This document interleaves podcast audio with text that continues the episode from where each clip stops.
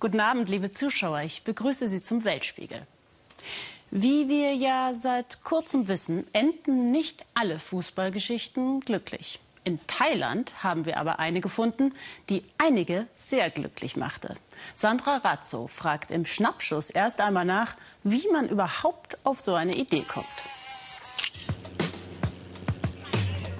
Irgendwie dreht sich auch hier alles um Fußball und ums Wasser.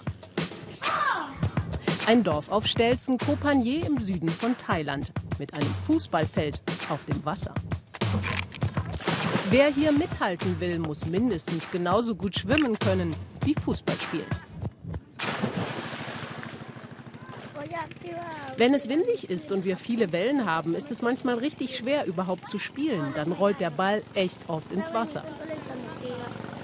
Ein schwimmendes Fußballfeld klingt erstmal eher nach Abseits als nach Elfmeter.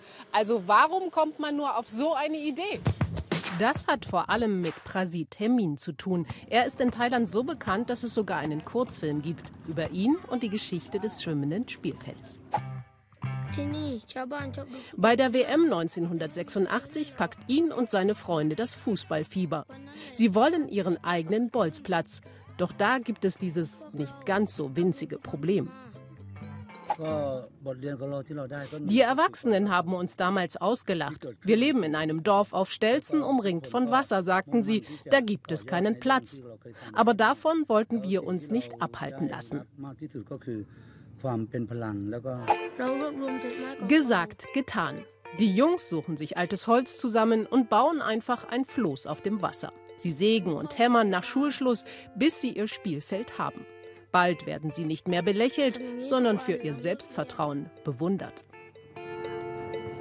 Inzwischen hat die kleine Insel eine der besten Jugendfußballmannschaften von Südthailand und viele Pokale gewonnen. Und der fußballverrückte Junge von damals ist heute Politiker. Das hat uns geprägt. Wir waren plötzlich nicht mehr die Insulaner, die Hinterwäldler, sondern haben allen gezeigt, was es bedeutet, ein echter Champion zu sein. Und das zahlt sich bis heute aus. Jede Menge Touristen kommen hierher, um ein Foto zu machen vom Fußballfeld vor Traumkulisse. Und das bringt der Fischerinsel viele Einnahmen was Fußballleidenschaft so alles bewirken kann. Aus einer abseitigen Idee wird ein Volltreffer und ein ganzes Land ist stolz auf ein Dorf auf Stelzen. Inzwischen sind sie eigentlich nicht mehr auf ihr schwimmendes Fußballfeld angewiesen. Doch es ist und bleibt einfach Kult. Taiwan sieht sich selbst neben Japan und Südkorea als das letzte Bollwerk der Demokratie in der Region. Und dass es so bleibt, dafür kämpft die Bevölkerung tagtäglich. Die Insel Taiwan mit der Hauptstadt Taipeh liegt vor rund 160 Kilometer vor der Südküste Chinas entfernt. Bei einer niedrigen Arbeitslosenquote von 3,6 Prozent floriert die Wirtschaft. In der Entwicklung des E-Autos gehört Taiwan international zu den Vorreitern. Die Insel zählt deshalb auch zu den wirtschaftlich starken sogenannten asiatischen Tigern. Taiwan ist durch Handel und Tourismus eng mit China verbunden, will aber eine Kontrolle durch das Festland verhindern. Doch China schüchtert die Insel seit Jahresbeginn durch Militärmanöver ein, mehr als sonst. Gleichzeitig ist die ehemalige Schutzmacht USA mit Trump unberechenbarer geworden. Eine prekäre Lage, in der ein Mann aber völlig unbeirrbar seinen Weg geht. Annette Dittert hat den ehemaligen Heavy-Metal-Star Freddie Lim begleitet. Leise, konzentriert, fast meditativ. Das ist Freddy Lim hinter der Bühne. Wenn er sie betritt aber, wird er ein anderer. Dann ist er der Leadsänger der populärsten Heavy-Metal-Band Taiwans. Und dann singt, krächzt und brüllt er von dem brennenden Bedürfnis, endlich wirklich unabhängig zu sein, von dem Schmerz einer Nation, die mit China als permanenter Bedrohung lebt. Denn mit immer neuen Militärmanövern lässt Peking keinen Zweifel mehr daran, dass ein Angriff auf Taiwan jederzeit möglich ist. Freddy aber hält dagegen. Seine Message, wir lassen uns nicht einschüchtern. Und seine Fans danken es ihm. Freddy for President rufen sie. Ihr meint wohl, jetzt wo Trump Präsident ist, kann das jeder werden. Lasst den Unsinn lieber. Tatsächlich aber ist Freddy längst Politiker. Das Rockstar-Outfit hat er mit Anzug und Krawatte getauscht, als Abgeordneter einer neuen Partei, die sich ein noch selbstbewussteres Taiwan wünscht. Ob ihm die Musik jetzt manchmal fehlt? Die ganze Zeit.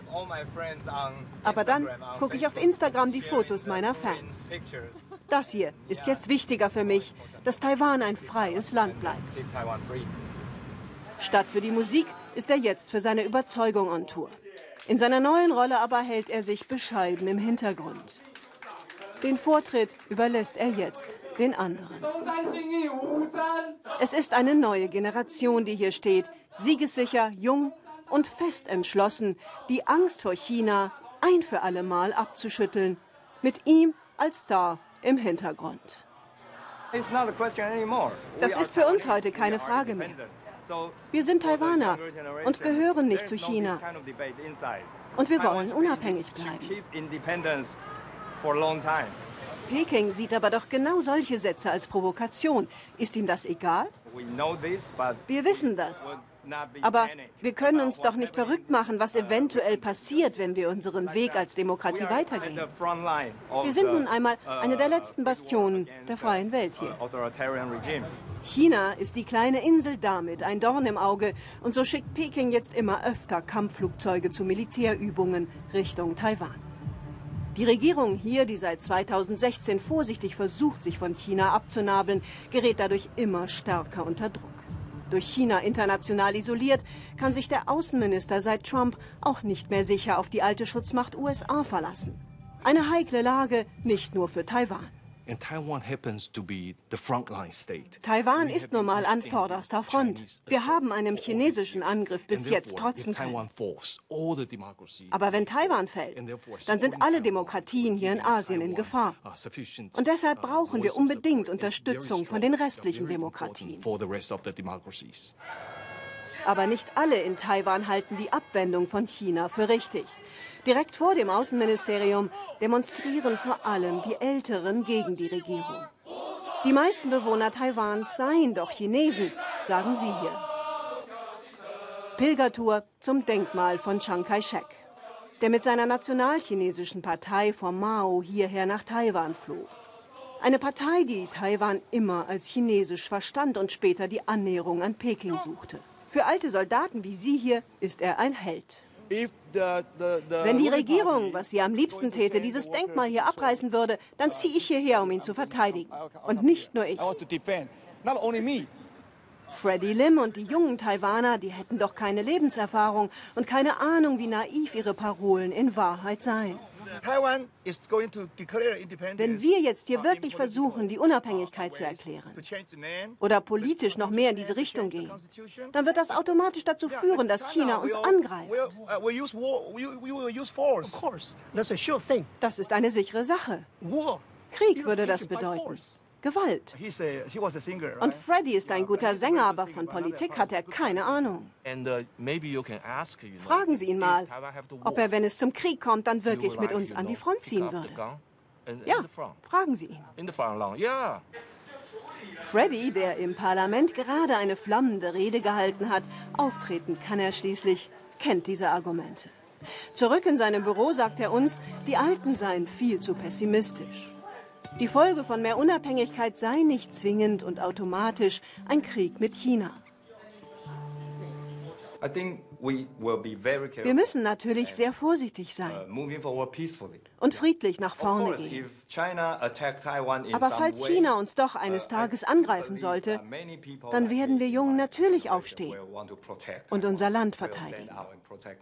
Klar. Sein großes Vorbild aber ist der Dalai Lama, der seinen Weg sanft und beharrlich weitergeht, allen Hindernissen zum Trotz. Ein wirklicher Politiker, das habe er gelernt, müsse wahrhaftig bleiben und den Wert der kleinen Schritte kennen. Als ein Metal-Sänger war ich sehr aggressiv und wollte alles immer sofort erreichen. Ich habe erst jetzt als Politiker begriffen, dass das so nicht funktioniert. Der Dalai Lama habe ihm gezeigt, dass man wichtige Ziele nur ohne Angst und mit langem Atem erreicht. Ja, ich habe viel von ihm gelernt. Ich bin erwachsen geworden.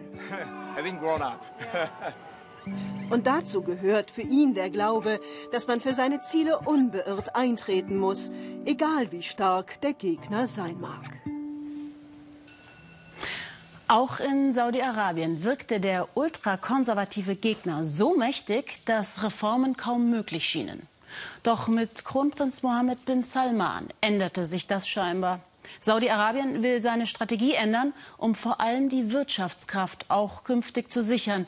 Denn das Öl könnte irgendwann ausgehen. Nun kommen immer wieder neue gute Nachrichten, vor allem für Frauen aus dem sittenstrengen Land. Frauen dürfen Auto fahren und jetzt auch Filme im Kino gucken. Kino, erklärten die Sittenwächter bislang, sei ein Ort des Teufels. Doch inzwischen wurden schon drei Kinos eröffnet und mittendrin Joanna, eine junge saudische Frau, die sich zuerst gegen ihren Vater durchsetzte und jetzt in der Gesellschaft. Ute Brucker. Bis vor kurzem war das hier noch ein verbotenes Bild. Joanna, 20 Jahre, aus Jeddah, lernt das Spielfilm drehen. Kameras aufbauen, Licht setzen, Set-Design. Und das alles in einem Land, in dem die Sittenwächter jahrzehntelang behaupteten, Kino sei Teufelszeug. Wenn Leute eine Frau gesehen haben, die filmt oder was mit der Kamera macht, dann fanden sie das sehr befremdlich. Aber jetzt wird die Gesellschaft offener und akzeptiert sowas auch mehr und mehr. Das ist gut. Digitale und visuelle Produktion nannte die Effat-Universität den neuen Studiengang, den Joanna absolviert. Das Wort Film durfte um Himmels willen nicht verwendet werden, sonst hätte es keine staatliche Zulassung gegeben. Doch seit im April die ersten Kinos öffneten, ist alles anders. Der Filmstudiengang darf jetzt auch so heißen. Spielfilme wurden in Saudi-Arabien zwar produziert, aber bislang nicht öffentlich vorgeführt. Baraka meets Baraka, eine Liebesgeschichte. Fatima al-Banawi spielt die Hauptrolle. Sie kommt aus einer angesehenen Jeddah-Familie.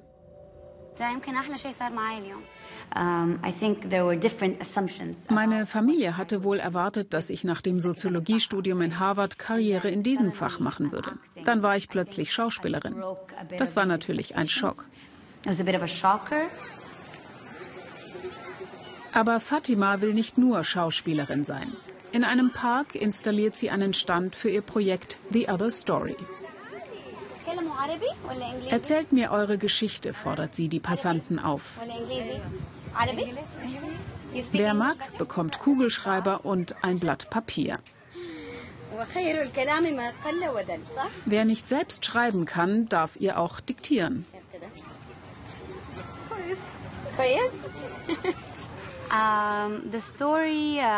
Diese Frau sagte, schreib, Freiheit ist das Wichtigste im Leben.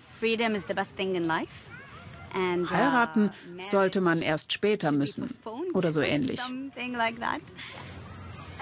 Ein solches Projekt im öffentlichen Raum, absolutes Novum hier. Verschlossen, abgeschottet, Frauen werden unterdrückt. An manchem Klischee über Saudi-Arabien ist auch was dran. Aber die Mittel- und Oberschicht lebt deutlich moderner, lässt das Kopftuch schon mal weg. Auch in diesem Café steht ein Story-Briefkasten, in den Leute anonym ihre Geschichten einwerfen. Für uns trifft Fatima einen der Absender. Nizar al-Adanis Story hat sie auf Instagram gepostet. Er ging als Aufpasser für seine studierende Schwester in die USA, eröffnete einen Motorradladen. Durch Brandstiftung hat er alles verloren, musste zurück nach Saudi-Arabien. Als ich zum ersten Mal wieder vor meinem Elternhaus stand, nach beinahe sieben Jahren in den USA, bin ich fast krank geworden. Ich konnte nicht mehr schlafen, war ziemlich labil. Ich habe alles verloren, was ich mir vorher aufgebaut hatte. Geschichten erzählen ist gut für die Seele. Wenn du deine Geschichte mal niedergeschrieben hast, hilft sie dir. Fatima sagt, viele Saudis hätten das Bedürfnis, sich zu öffnen, ihre Geschichten zu erzählen.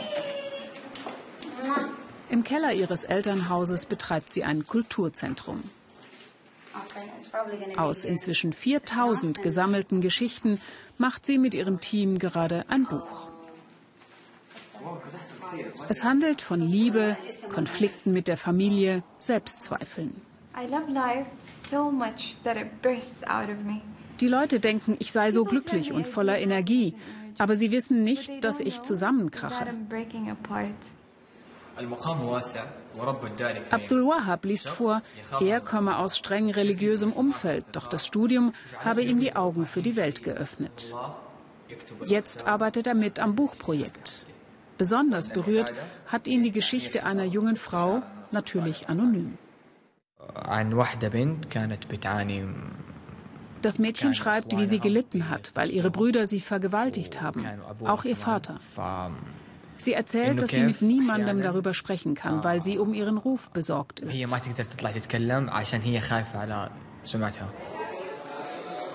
Al-Fuad, Fatimas Kulturzentrum, macht einmal pro Woche einen Filmabend. Und hier treffen wir auch Filmstudentin Joanna wieder. Heute wird das Werk einer Kommilitonin gezeigt. Noch wurde in Jeddah kein richtiges Kino eröffnet. Joanna und die anderen hoffen, dass das bald kommt. Der Hunger auf Kultur ist groß. Die saudische Gesellschaft ist im Wandel. Angeordnet wird das von ganz oben. Bisher Unmögliches ist plötzlich machbar. Joanna Al-Fatimi kann ihren Traum leben. Gemeinsam mit der Mutter überzeugte sie ihren Vater, der eigentlich nicht wollte, dass sie in die Filmindustrie geht. Bei geschätzten 30 bis 40 Prozent liegt die Jugendarbeitslosigkeit in Saudi-Arabien. Doch Joanna hat neben dem Studium bereits einen ersten Job für eine Trickfilmproduktion ergattert. Gott sei Dank kann ich dieses Studium machen. Es verändert sich so viel gerade in Saudi-Arabien. Es wurden Entscheidungen getroffen, die uns vieles ermöglichen. Wir können rausgehen und der Welt ein besseres Bild von uns zeigen. Ihre Schwester Jude mit den kurzen Haaren trägt übrigens auch in der Öffentlichkeit kein Kopftuch. Meine Religion, findet sie, erlaubt mir das. Der Legende nach soll Gott den Georgiern das Fleckchen Erde geschenkt haben, das er eigentlich für sich selbst reserviert hatte. Den Bildern nachzufolge, die Udo Lilischkis für uns in Georgien drehte, kann ich dem nur zustimmen. Er war in der Stadt Chetura. Dort erreichen die Einwohner ihren Arbeitsplatz, die Schule oder den Markt nur über klapprige Seilbahnen, die oft älter als 60 Jahre alt sind. Die pittoreske Landschaft in den georgischen Bergdörfern täuscht aber über den harten Alltag hinweg. Frühstück für die Kinder. Das neue Brot wird von der Oma im Holzofen gebacken. Es muss schnell gehen, wenn sich Nana morgens auf den Weg zur Arbeit macht. Um das Neugeborene kümmern sich die älteren Geschwister, denn um sieben muss Nana los zur Arbeit. Auch um die Kuh der Familie kümmern sich die Kinder. Nana ist erst abends um sechs wieder zurück zu Hause. Ich wache doch morgens schon müde auf und gehe müde zur Arbeit.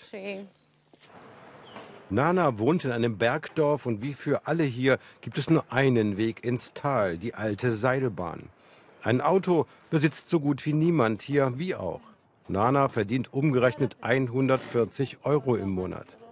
Die alte Seilbahn dagegen ist kostenlos. Mit ihr fahren sie zur Arbeit, zum Arzt, zum Einkaufen. Betrieben wird sie vom einzigen großen Arbeitgeber des kleinen Städtchens Chatura, der Bergbaugesellschaft. Die Kumpel sollen so pünktlich zu den zahlreichen Manganerzschächten der Stadt gebracht werden. 26 solcher Seilbahnen verbanden in der Blütezeit des Manganerzabbaus die Dörfer rund um Chiatura.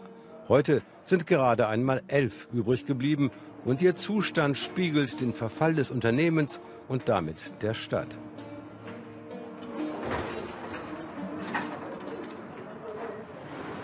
Die Talstation im Zentrum.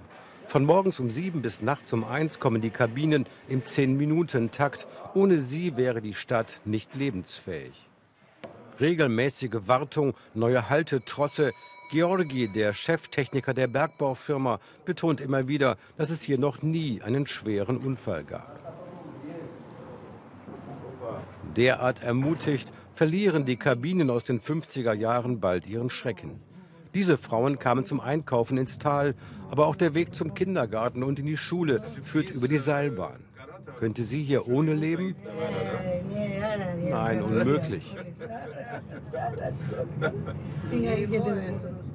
Zu beiden Seiten ist Chatura umgeben von steilen Hängen.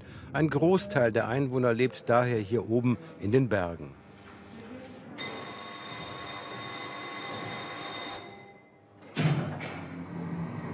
Die Bergstation bietet eine Zeitreise in die Technik der Sowjetunion. Nur die Stahltrossen sind vor kurzer Zeit ausgetauscht worden. Alles andere tut seit Jahrzehnten seinen Dienst, sagt Georgi. Nur einmal blieb eine Gondel zwölf Stunden lang stecken. Zu Schaden kam aber niemand. Diese Anzeige überwacht die Position der Gondel. Beim ersten Widerstand löst sie ein Klingeln aus, erklärt Georgi. Beim zweiten stoppt die Mechanik automatisch den Motor, falls der Mensch daneben einmal nicht aufpasst. Maschinistin Elisot steuert mit Gottvertrauen, Konzentration und viel Routine die Kabine zentimetergenau zum Bahnsteig für einen Tageslohn von weniger als 10 Euro.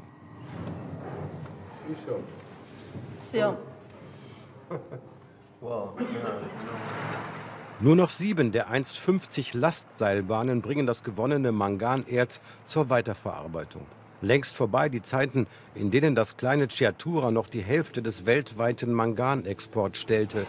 Inzwischen sind die hochwertigen Vorkommen hier beinahe erschöpft. Es wird kaum noch investiert. Entsprechend veraltet und heruntergekommen wirken die Anlagen auf uns.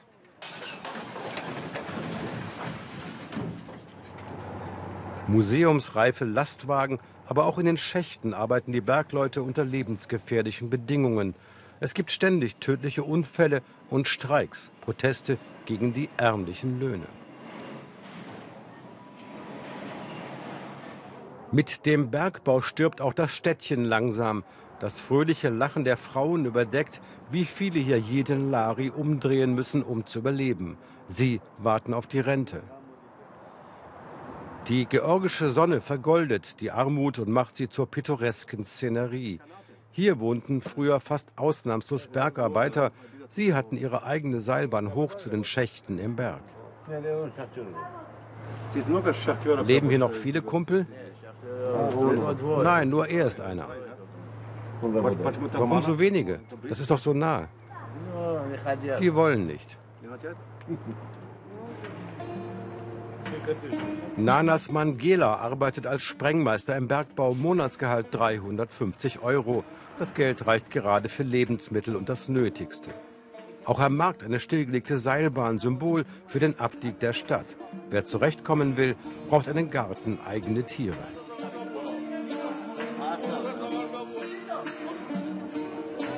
Wir merken schnell, dass Nana und Gela nur die billigsten Produkte kaufen.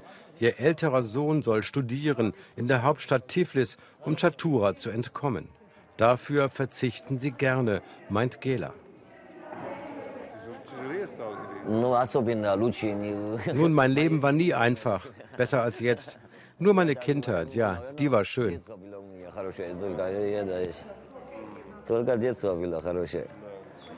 Und dann passiert ein kleines Wunder. Gela hat den Grill angezündet, wir sind eingeladen. Im Boden des Gartens lagert der Weinvorrat der Familie. Gelas Vater hat diese mit Lehm versiegelten Tanks angelegt, nach georgischer Tradition. 300 Liter fast jeder Behälter, es ist sein eigener Wein. Die Großmutter macht als letztes noch Hachipuri, Brot mit Käse gefüllt, alles andere steht schon auf dem Tisch. Ja, gibt's Gela zu, eigentlich sind sie auch ohne Geld recht glücklich. Ja, ja, nur ohne die Seilbahn wäre es schwer. Auch wir nehmen die Seilbahn für den Weg nach Hause. Solange sie noch fährt, denken wir uns, wird das Leben hier irgendwie weitergehen. Aus Kuba erhalten wir in letzter Zeit immer mehr positive Nachrichten, die den Anschein erwecken, das Land befinde sich auf dem Weg zur Demokratie. Tut es auch. Aber man darf nicht vergessen, dass dort trotzdem sehr vieles staatlich geregelt ist. Wenn es für etwas keine staatliche Regelung gibt, ist es verboten. Skateboardfahren auf öffentlichen Plätzen zum Beispiel. Aber mit einem Brett unter den Füßen über die Straßen Havannas zu rasen, ist einfach zu verlockend.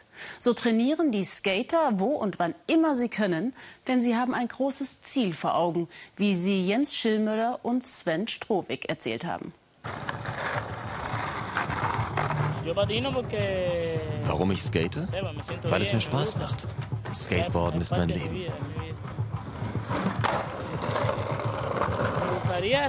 Und klar, ich würde gerne mein Land bei den Olympischen Spielen vertreten. Die Leute würden sagen, wow, Kuba hat sogar ein Skateboard-Team. Das wäre eine große Ehre, ein Traum.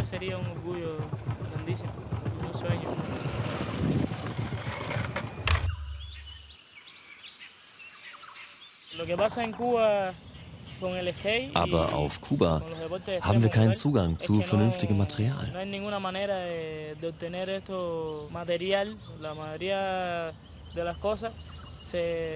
Fast alles, was wir haben, haben wir durch Spenden aus dem Ausland bekommen. Wenn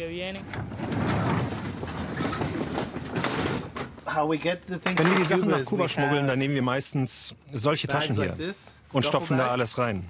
Die Skateboards werden auseinandergenommen und wir vermischen das mit unserer Kleidung, sodass wir wie Touristen aussehen. Denn es ist nach kubanischem Gesetz verboten, überhaupt etwas von außerhalb nach Kuba zu spenden.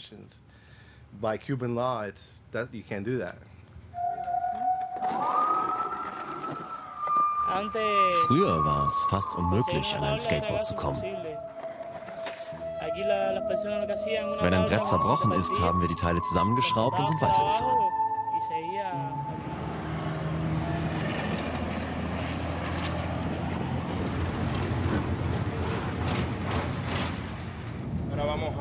Wir wollen skaten auf dem Platz der Revolution. Der Boden ist echt gut da. Die anderen kommen auch dahin. Skateboarden ist irgendwie auch eine Art Revolution.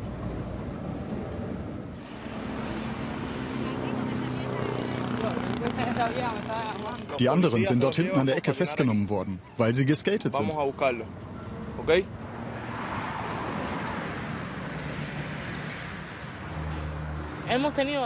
Wir hatten schon viele Probleme mit der Polizei. Sie halten uns manchmal einfach auf der Straße an und nehmen uns die Bretter weg. Sie sagen, ihr habt einen Ort, wo ihr skaten könnt. Aber die waren noch nie hier. Die wissen nicht, was für ein Mist das hier ist. Und so war das immer. Es gab immer Probleme, wenn wir auf der Straße geskatet sind.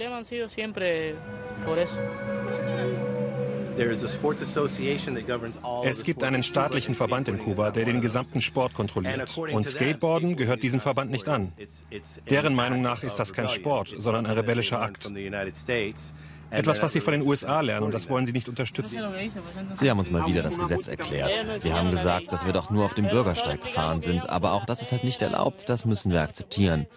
Wir haben darum gebeten, dass sie uns verwarnen, aber nicht die Bretter wegnehmen. Die haben sie uns am Ende aber doch weggenommen. Sie haben uns erklärt, dass die Skateboards Kinderspielzeuge sind. Spielzeugbretter sind was anderes, habe ich gesagt. Aber sie verstehen mich halt nicht. Die denken, wir sind irgendwelche Kinder, die sich die Zeit auf der Straße vertreiben. Aber das ist ein olympischer Sport. Im Jahr 2020 wird das eine olympische Sportart sein, verstehst du?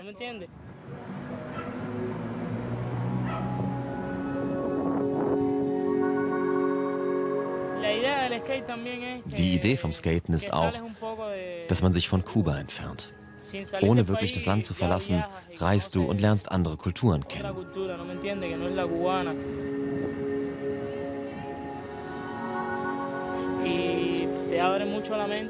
Es ist inspirierend, Leute aus anderen Teilen der Welt kennenzulernen. Und daran wächst du. Du änderst deine Art zu denken und du änderst deine Art zu leben. Und ich glaube, damit hat die Regierung ein Problem, dass du dich von dem hier befreist, von diesem Land. Te liberas ya de, de esto de aquí, de, del país.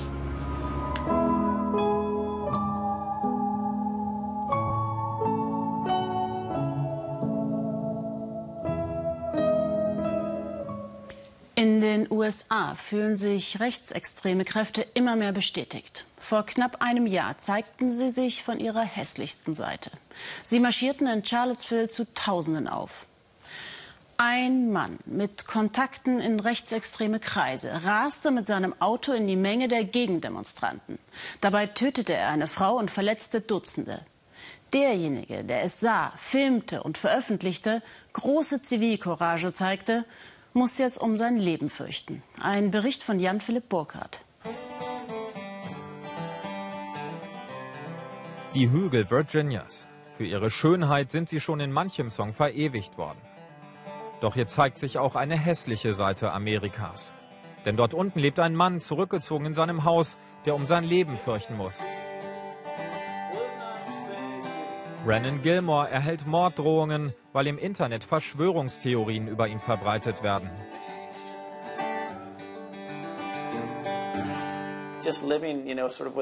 Mit diesem konstanten Fluss von Drohungen zu leben, verändert deine Psyche.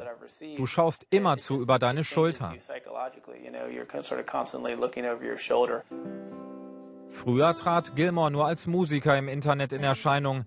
Doch weil er als ehemaliger Angestellter des amerikanischen Außenministeriums die Ausschreitungen in Charlottesville gefilmt hat, verbreiten Rechtsextreme die Theorie, Brennan habe das Attentat auf eine junge Frau inszeniert. Es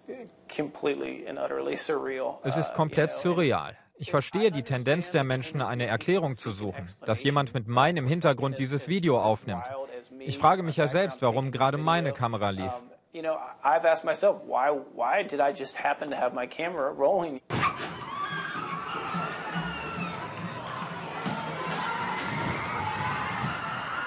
Dies sind die Bilder, die Gilmores Leben veränderten.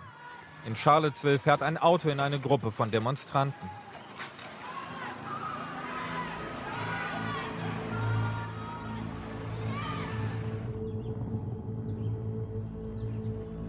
Dabei wird eine junge Frau getötet. Heather Heyer wird nur 32 Jahre alt. Sie war nach Charlottesville gekommen, um gegen den Aufmarsch von ultrarechten Gruppen wie dem Ku Klux Klan, Neonazis und der sogenannten Alt-Right-Bewegung zu demonstrieren. Die Situation eskaliert. Rechtsextremisten liefern sich Straßenschlachten mit Gegendemonstranten. Auf beiden Seiten gibt es Verletzte. Plötzlich rast das Auto in die Menschenmenge. Knapp ein Jahr später kehrt Gilmore an den Tatort zurück und erinnert sich an den Moment, in dem das Auto die Straße herunterkam. Mir war sofort klar, dass hier etwas schief lief. Er erreichte die Mitte der Straße und bremste eine Sekunde lang ab. Ich dachte, er würde nicht weiterfahren, aber dann drückte er aufs Gas. Er wusste, wohin er fuhr. Genau da, die Körper flogen über sein Auto.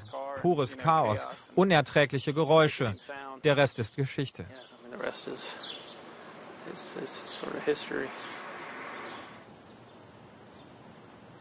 Warum hat sich Gilmore damals noch an Ort und Stelle dazu entschieden, sein Video im Internet hochzuladen? Familie und Freunde riefen mich an und sagten mir, dass in den Nachrichten von einem Unfall die Rede war. Als ich sah, was ich da auf Video hatte, übergab ich es zunächst der Polizei. Aber ich sah selbst, dass es kein Unfall war. Es war klar, dass dieser Kerl eine Million andere Möglichkeiten hatte, als in diese Menschenmenge zu fahren. Ich dachte, es sei wichtig, das zu zeigen, also habe ich es hochgeladen.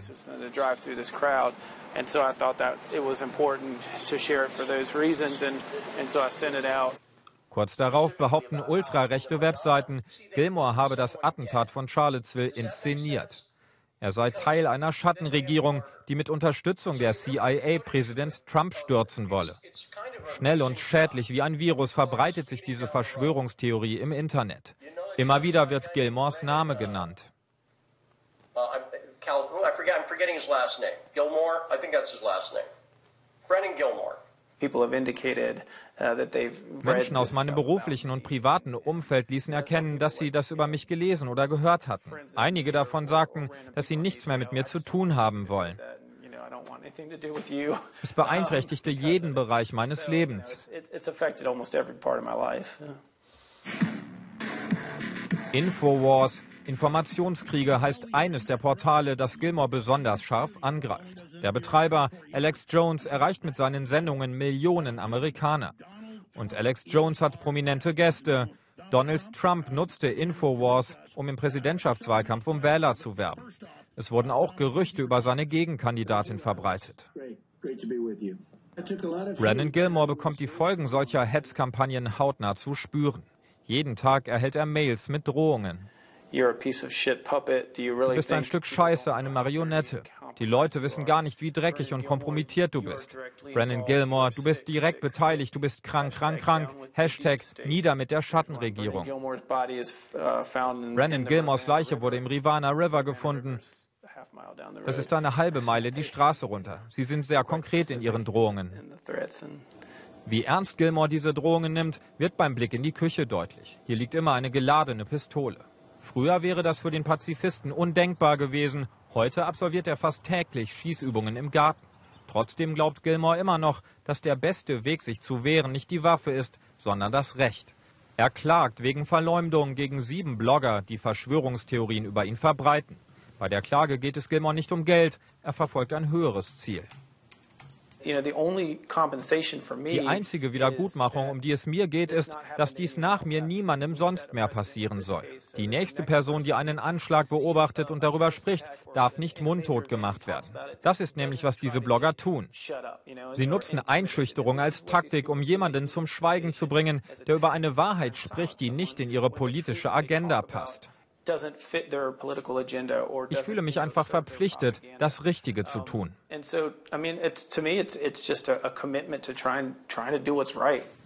Brennan Gilmore steht vor Gericht ein harter Kampf bevor.